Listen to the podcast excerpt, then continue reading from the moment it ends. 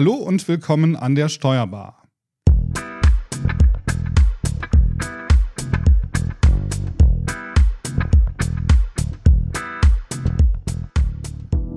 Heute schauen wir zurück auf die Steuerberaterprüfungen 2023.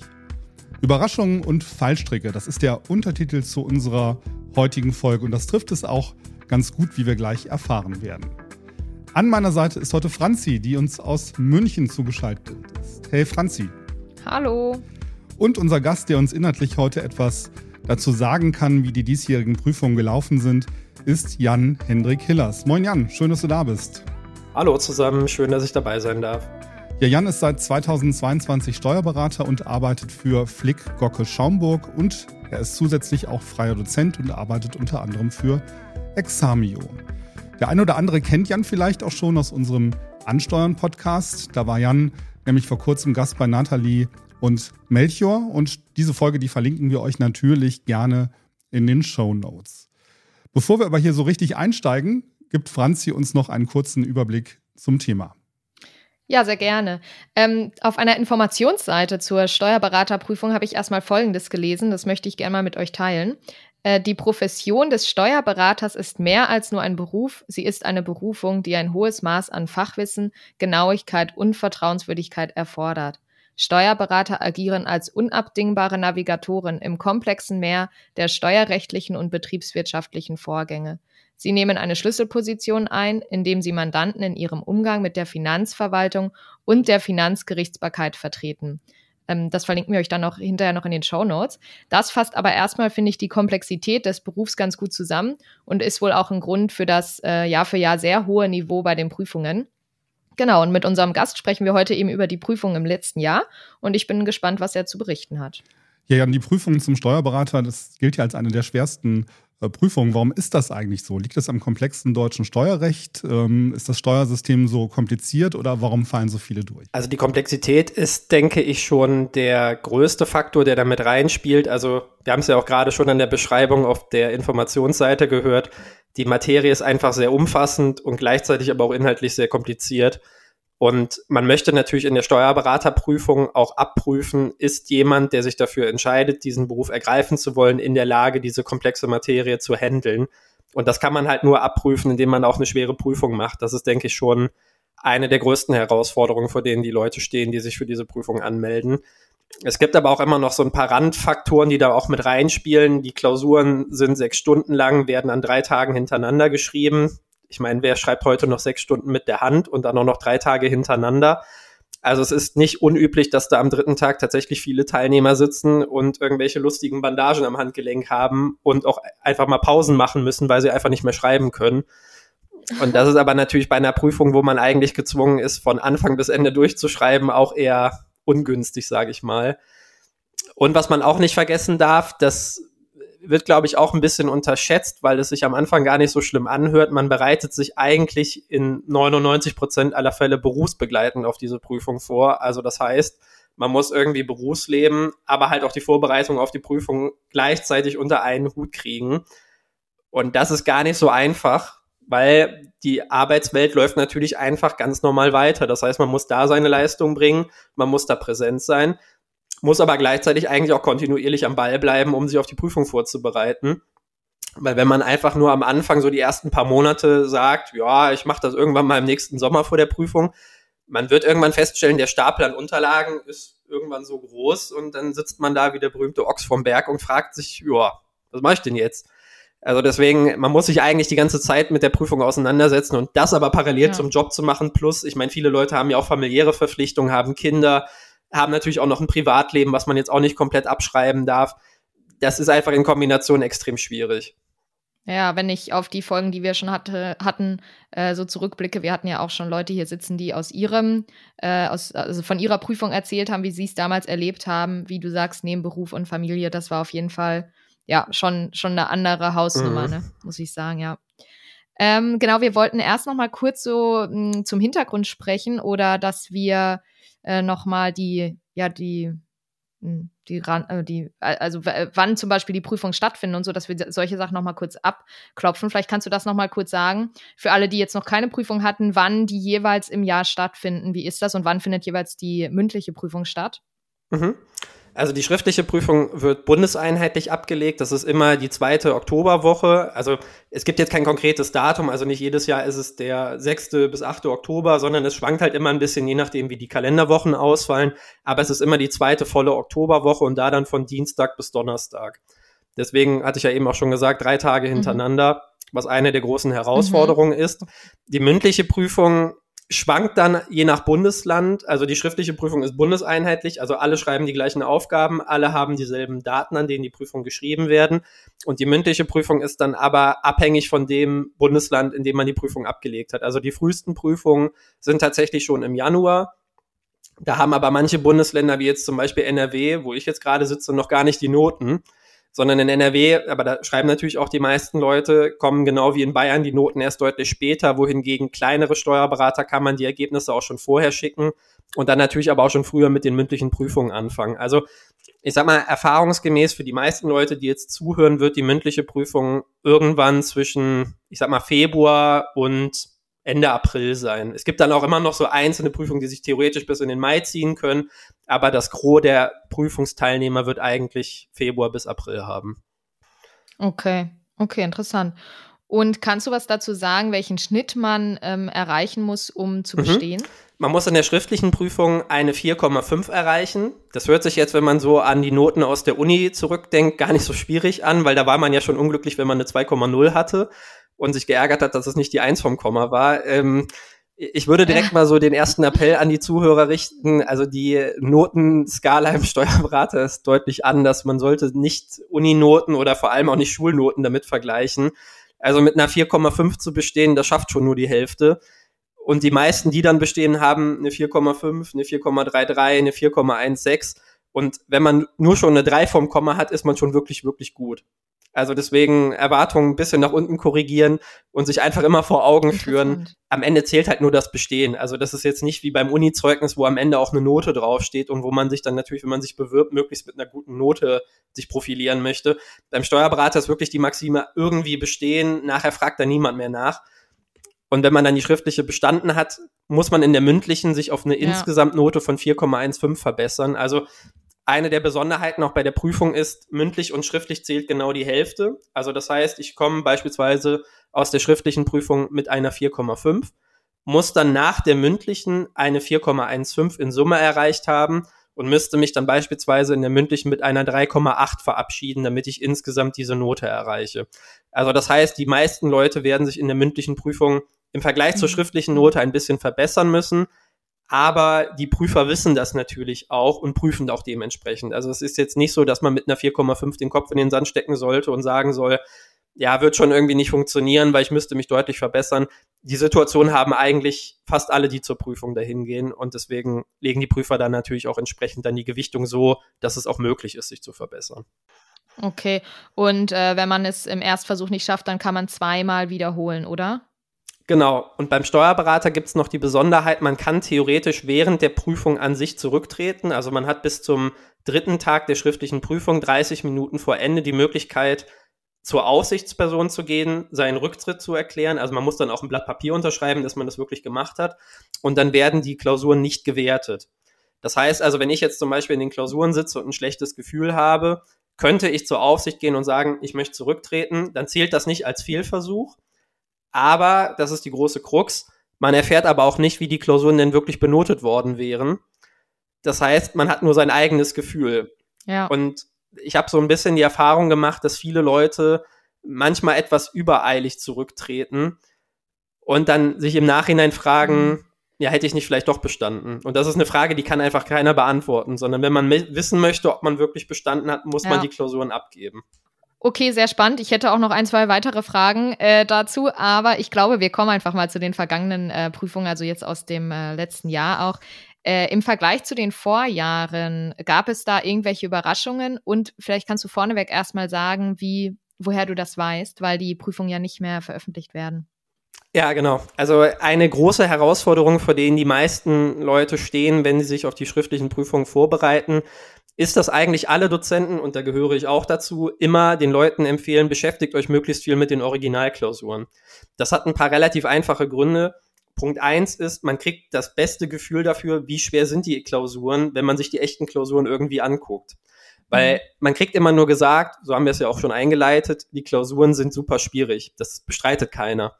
Das Problem ist, viele Teilnehmer haben dann irgendwann so einen Respekt vor der Prüfung, dass es fast schon so ein bisschen surreal wird. Also, dass die sich da vorstellen, die Klausuren sind unlösbar, was nicht der Fall ist. Deswegen sollte man sich natürlich auch selber so ein bisschen die Angst nehmen, indem man sich die Klausuren einmal anguckt und dann wird man auch merken, okay, das ist ja doch relativ vergleichbar zu dem, was ich auch in meinen Übungsklausuren mache. Und wenn ich meine Übungsklausuren bestehe, dann kann ich auch die echten Klausuren bestehen. Also man kann sich selber einfach ein, ja, ein gutes Gefühl geben, wenn man sich ein bisschen damit beschäftigt. Und Punkt zwei ist, Klausurersteller sind ja auch nur Menschen. Und es gibt tatsächlich Fälle, wo sich Aufgaben oder zumindest Themen wiederholen.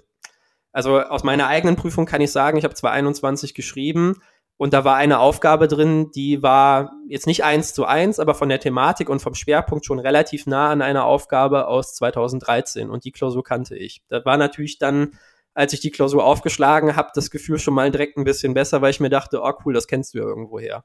Ja. Jetzt ist aber natürlich die Krux, wie du es ja auch schon gesagt hast, Franziska, die Klausuren werden nicht mehr veröffentlicht. So, und da kann ich nur sagen, das Wichtigste ist, sich mit möglichst vielen Leuten zu unterhalten. Also man kann bei Leuten aus der eigenen Kanzlei fragen. Man kann aber natürlich auch, weil man ja auch Leute aus den Vorbereitungskursen kennt, da mal so ein bisschen nachfragen, hey, was kam denn bei euch dran? Könnt ihr mir so einen groben Überblick geben? Das ist natürlich jetzt nicht so, dass man dann ganz genau weiß, wie war die Aufgabe, was war die Lösung. Das ist am Ende aber auch gar nicht entscheidend, sondern wichtig ist einfach nur ein Gefühl dafür zu bekommen, gibt es so klassische Aufgabenstellungen, gibt es klassische Themen, die immer wieder drankommen. Das ist für das eigene Gefühl und die eigene Vorbereitung schon ausreichend. Ja, da super. muss man einfach so ein bisschen seine sozialen, seine sozialen Skills ein bisschen auspacken ja. und möglichst viele Fragen stellen. Ja, verstehe. Ähm, genau, und wenn du das jetzt mal ähm, betrachtest, wie, äh, wie, war das jetzt im letzten Jahr und dann verglichen mit den Vorjahren? Gab es da irgendwelche Abweichungen oder große Überraschungen? Du hast dich ja mit Leuten unterhalten. Mm, also, ja, also ich glaube, die größte Überraschung, beziehungsweise Überraschung ist noch sehr freundlich ausgedrückt, der größte Schockmoment war direkt in der ersten Klausur. Es gibt seit, ja, leider so ein bisschen seit letztem Jahr, also seit wir sind ja jetzt in 24, seit dem Jahr 2022, gibt es so ein bisschen die Tendenz, dass in Umsatzsteuer, also ein Teil der ersten Klausur, dass daran Themen abgeprüft werden. Und lange Zeit war Umsatzsteuer eigentlich immer so ein bisschen das Polster für viele Leute, weil die immer gesagt haben, ja, die Aufgabe ist eigentlich ja. immer das gleiche, die Inhalte sind irgendwie immer das gleiche. Das werde ich schon irgendwie hinkriegen. Und 2022 war dann das erste Jahr, wo ein Randthema dran kam, wo sich eigentlich so erfahrungsgemäß keiner darauf vorbereitet hat. Und das ist natürlich gerade, ihr müsst euch das ja so vorstellen, man bereitet sich ein Jahr auf die Prüfung vor, macht die erste Klausur auf, sagt sich, ich mache zuerst Umsatzsteuer, ja. das kann ich, und fängt an zu lesen und denkt sich, das kann doch jetzt nicht, das kann nicht wahr sein. Das, das geht nicht. So, und das mag dann zwar am Ende auch so sein, dass die Aufgabe gar nicht so schlimm ist, wie sie im ersten Moment wirkt, aber man ist selber so verunsichert, dass man natürlich einfach auch nicht seine Bestleistung bringen kann. So, und 2023 ja. hat diese ja, Negativtendenz leider fortgesetzt und da kam auch ein Einzelthema dran, nämlich die Besteuerung von Landwirten in der Umsatzsteuer nach Durchschnittssteuersätzen nach 24 USTG. Ich kann direkt sagen, ich habe in meiner ganzen Vorbereitung da noch nie reingeguckt. Der Paragraph war schon immer jungfräulich in meinem Gesetz und ist es bis heute. Und äh, ich würde jetzt mal tippen, das war bei eigentlich allen, die in die Prüfung gegangen sind, genauso. Also ich, ich Gemein, kann nicht ja, genau festmachen, okay. warum das jetzt mittlerweile dieser, ja, auf, je, auf jeden Fall, aber ich kann, ich kann jetzt nicht wirklich festmachen, woher diese Tendenz kommt, dass der Klausurersteller da so abweicht. Ich kann jetzt nur sagen, es war die letzten zwei Jahre so und da niemand weiß, wie viele Jahre jetzt diese Person die Klausuren stellen wird, kann es theoretisch sein, dass 2024 diese Negativtendenz leider fortgesetzt wird. Passend dazu haben wir jetzt auch einen Kommentar mitgebracht, genau äh, was du sagst. Das nimmt auch ganz gut Bezug darauf. Äh, Frank, ich übergebe an dich an der Stelle. Ja, genau. Wir haben nämlich mal den Campus-Blog äh, von MDB durchforstet und das zeigt genau auf das ein, was du gerade sagtest, Jan. Tag 1 erwartet bestenfalls eine 4-5, eher 5. Ähm, in Umsatzsteuer hat ähm, Land- und Forstwirtschaft für Verwirrung gesorgt. Insgesamt überfrachtete Sachverhalte zeitlich wie immer nicht machbar. Tag 2 3-0, wesentlich besser gelaufen, sowohl inhaltlich als auch zeitlich gut machbar. Tag 3 auch, ähm, auch in der Vorbereitung mein bestes Fach gewesen, schreibt er hier zeitlich sehr fair.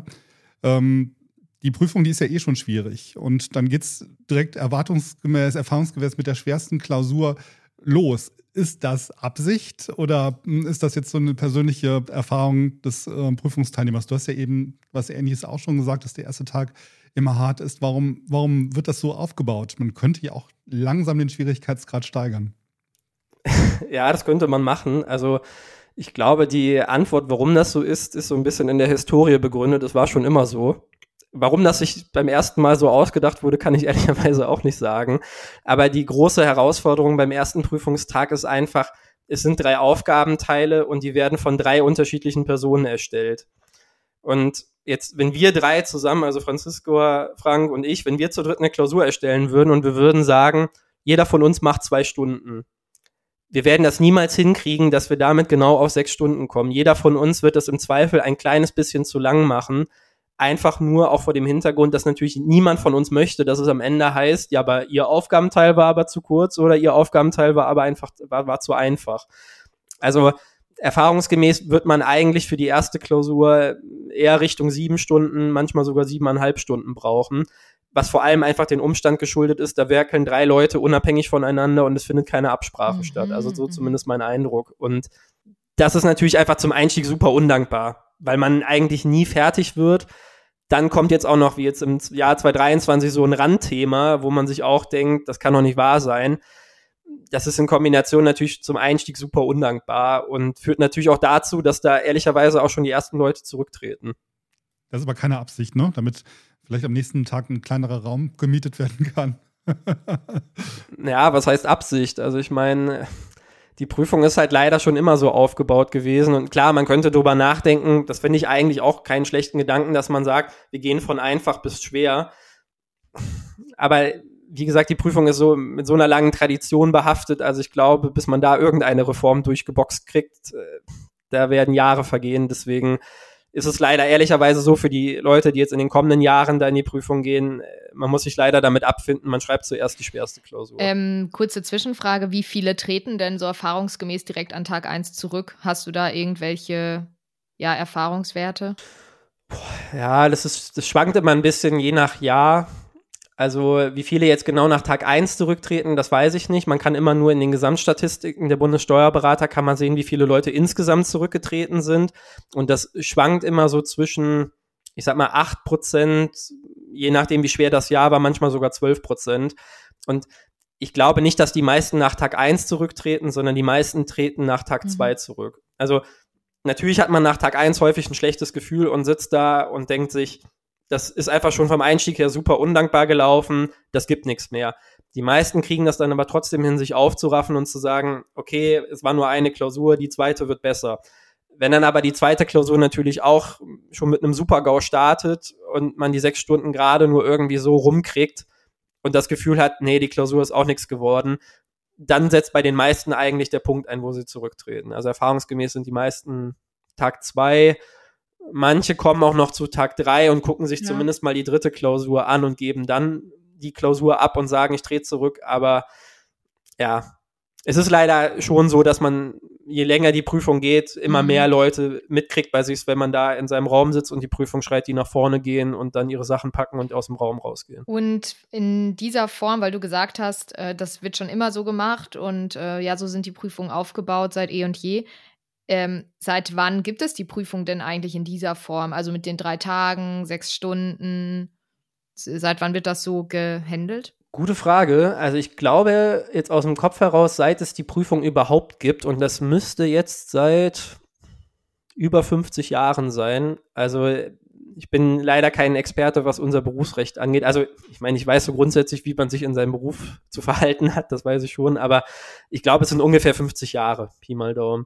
Und das ist so ein bisschen äh, ähnlich wie bei den Juristen. Die, die, Prüf die Prüfung hat eine lange Tradition. Okay. Mhm. Es wird natürlich auch irgendwo schon zu Recht gesagt, der Berufsstand hat eine hohe Verantwortung, weil man verantwortet die ganzen Steuerangelegenheiten seiner Mandanten. Da kann man einfach Leute extrem ins Chaos stürzen, wenn man da sich nicht richtig verhält. Deswegen ist ja. es schon irgendwo gerechtfertigt, dass man sagt, die Prüfung soll so sein, wie sie ist.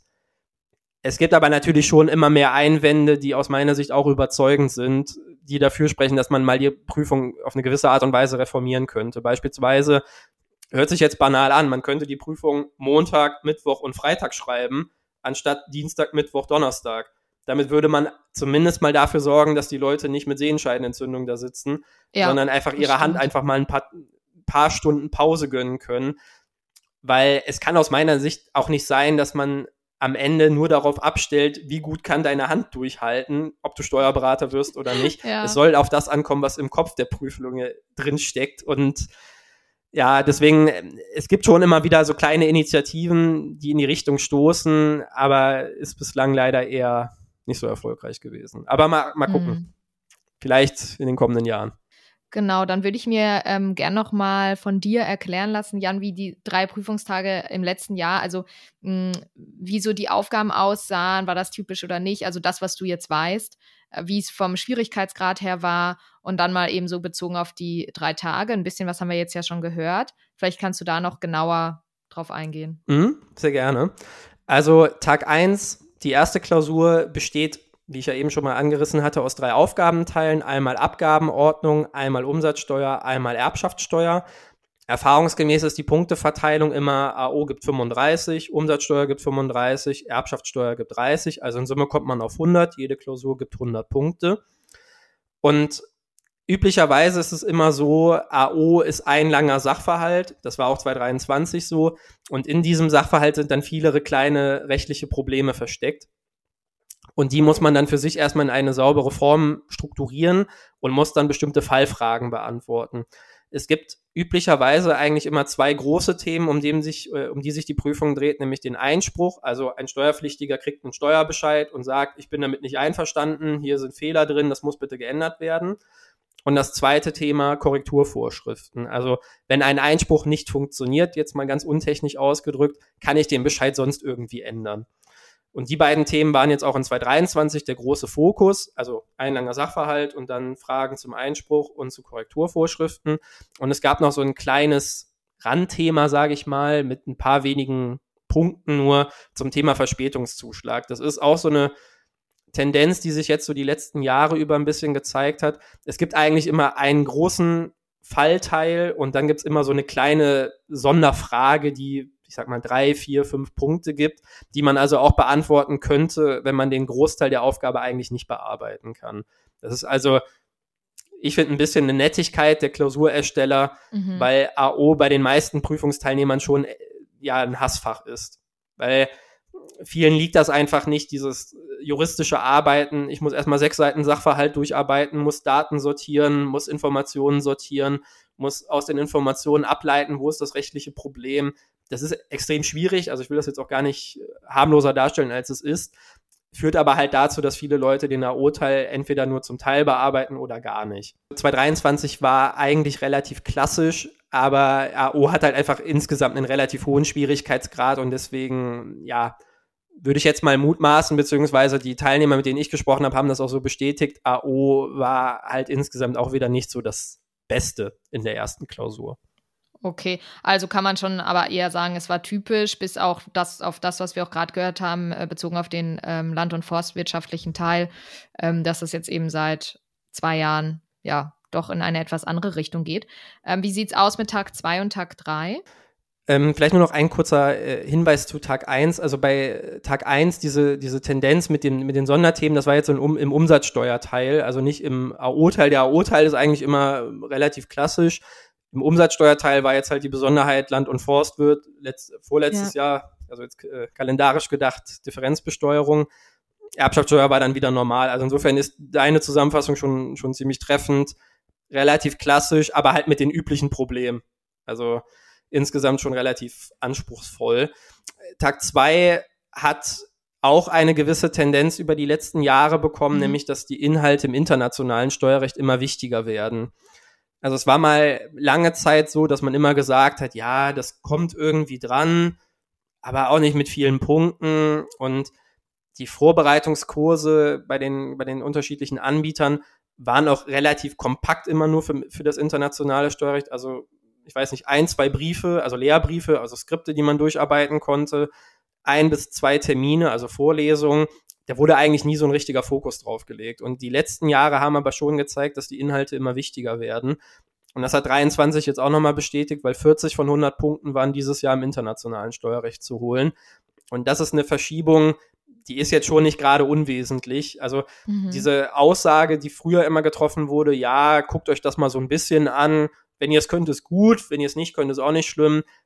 Die ist, glaube ich, jetzt so im Ablauf der Jahre nicht mehr wirklich haltbar, weil man einfach merkt, die Klausurersteller schieben den Fokus immer mehr in die Richtung.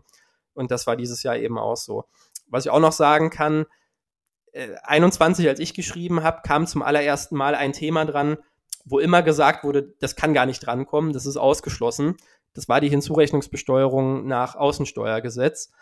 Und dann kam das bei mir in der Prüfung dran und dann haben alle immer gesagt, ja, das war ein einmaliges Thema, das wird nie wieder drankommen. Das war jetzt nur, weil der Klausursteller sich geckig gefühlt hat. 23 kam es nochmal dran. Also deswegen merkt man auch da so ein bisschen diese Tendenz, sich immer auf, äh, auf Dinge mhm. zu verlassen, von wegen, ja, das war jetzt nur einmal und das wird nie wieder passieren, ist sehr gefährlich. Also ich kann aus meiner Erfahrung das nicht wirklich empfehlen, sich auf solche Dinge zu verlassen, weil man immer das Risiko eingeht, dass dann nachher doch mehr Fokus drauf gelegt wird, als man sich das am Anfang vorgestellt hat. Und wenn man dann komplett blank da in der Klausur steht, dann hat man natürlich ein Riesenproblem damit. Und so der Rest der, der zweiten Klausur war dann eigentlich wiederum relativ klassisch. Also es gab einen Teil Einkommensteuer, es gab einen Teil Gewerbesteuer, es gab einen Teil Körperschaftssteuer mit klassischen Inhalten. Ich glaube, was einfach viele extrem überrascht haben dürfte, sind diese 40 Punkte im internationalen Steuerrecht und dann auch nicht gerade die einfachsten Themen. Und wenn man dann natürlich da auf Lücke gesetzt hat, dann wird es schon happig, die zweite Klausur überhaupt bestehen zu können. Und Tag drei, das ist ganz interessant. Ähm, auch da sind 22 und 23 zeigen, dass auch da so ganz altbekannte Strukturen langsam aufgebrochen werden, weil eigentlich war die dritte Klausur auch immer wie Tag eins in genau drei Aufgabenteile eingeteilt, die dann jeweils ein Drittel der Punkte gegeben haben, also 33, 33, 34. Das ist seit 22 nicht mehr so und seit 23 wird diese Tendenz nochmal bestärkt, weil diesmal war die Punkteverteilung 49, 34 und 17. Also ein riesengroßer Teil, der quasi die Hälfte der Klausur ausgemacht hat, dann ein Teil, der dieser alten Struktur entsprach und dann so ein kleiner Sachverhalt nebendran. Ist jetzt insgesamt nicht wirklich äh, schlimm und gibt auch nicht wirklich Aufschluss darüber, wie schwer die Klausuren sind. Man sieht aber schon, dass die Klausurersteller nicht mehr eins zu eins das machen, was sie seit 50 Jahren gemacht haben, sondern sie fangen langsam an, so ein bisschen von der Form abzuweichen. Und Tag drei war jetzt von den Inhalten, die mir die Teilnehmer geschildert haben, eigentlich auch relativ klassisch, sage ich mal. Also es gab klassische Problemfelder aus dem Bilanzsteuerrecht, was aber für viele Teilnehmer, glaube ich, auch wieder so eine, irgendwo ist es eine Kopfsache, aber es war auch, glaube ich, wieder eine Überraschung. Dieser kleine Sachverhalt mit den 17 Punkten hat ein Thema beha be behandelt, was eigentlich erfahrungsgemäß immer am zweiten Tag abgeprüft wird und nicht am dritten Tag.